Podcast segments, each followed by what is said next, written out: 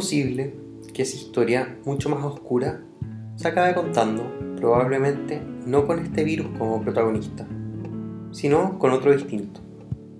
Es de suponer que, cuando llegue la próxima gran pandemia, es probable que se conforme a ese mismo y perverso patrón, el de una elevada infectividad antes de los síntomas notables, que le ayudará a moverse entre ciudades y aeropuertos como un ángel de la muerte.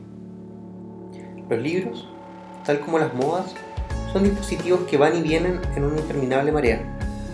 La cita anterior es de un libro que cumple ya casi una década, llamado Contagio, la evolución de las pandemias, del periodista estadounidense David Quayman, quien se ha especializado en escribir sobre ciencia, naturaleza y viajes. Esta cita, con la que abrimos un nuevo episodio de cita de libros en el diario El Mostrador, es una reflexión que el autor hacía sobre el virus del SARS, especulando sobre cuál sería la próxima gran pandemia de nuestros tiempos. Contagio fue lanzado en 2012 por la editorial Debate y a casi una década de su publicación se ha convertido una vez más en parte de la literatura obligatoria para entender un poco qué es lo que nos está pasando. Este coronavirus que nos mantiene encerrados en nuestras casas, aislados de nuestras familias y amigos, muchas veces trabajando a distancia y con economías y sistemas de salud en franco colapso, ha hecho resurgir el interés por tener a la mano literatura sobre enfermedades.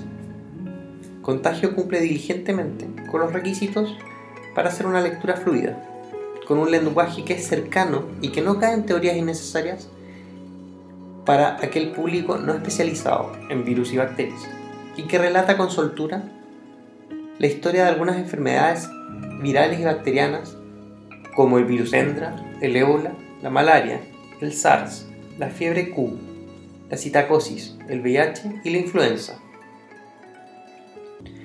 La enfermedad, las enfermedades, recorren la literatura tal como recorren nuestra vida. Lo que escribimos da cuenta de lo que como comunidad vivimos. El de Camerón, la montaña mágica, la enfermedad y sus metáforas, el SIDA y sus metáforas, la peste, ensayo sobre la ceguera, la dama de las camelias, son solo algunos de los libros que desarrollan su argumento a partir de nuestra relación con las enfermedades, con el estar enfermos. Les invito a pensar por un momento cuáles son nuestras ideas e impresiones sobre las enfermedades que hemos enumerado.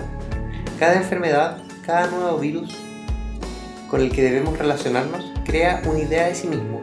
Cada bacteria que es identificada y descrita por la ciencia posee además una identidad con la cual como sociedad la narramos y la entendemos.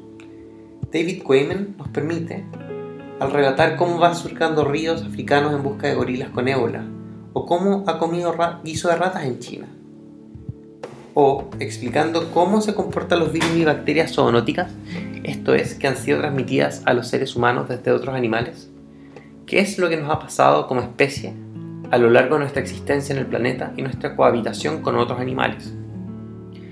El autor ha sido reconocido internacionalmente por haber pronosticado que, tras el virus del SARS, otro virus zoonótico haría su aparición y causaría estragos.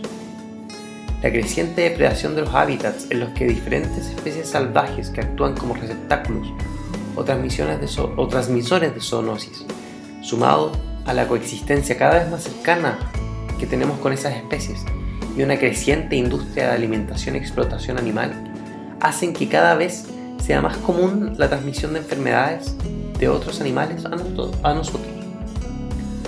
Las preguntas que debemos hacernos al pensar en nuevos virus y bacterias son, de acuerdo con Quayman, ¿cuándo se producirá un brote?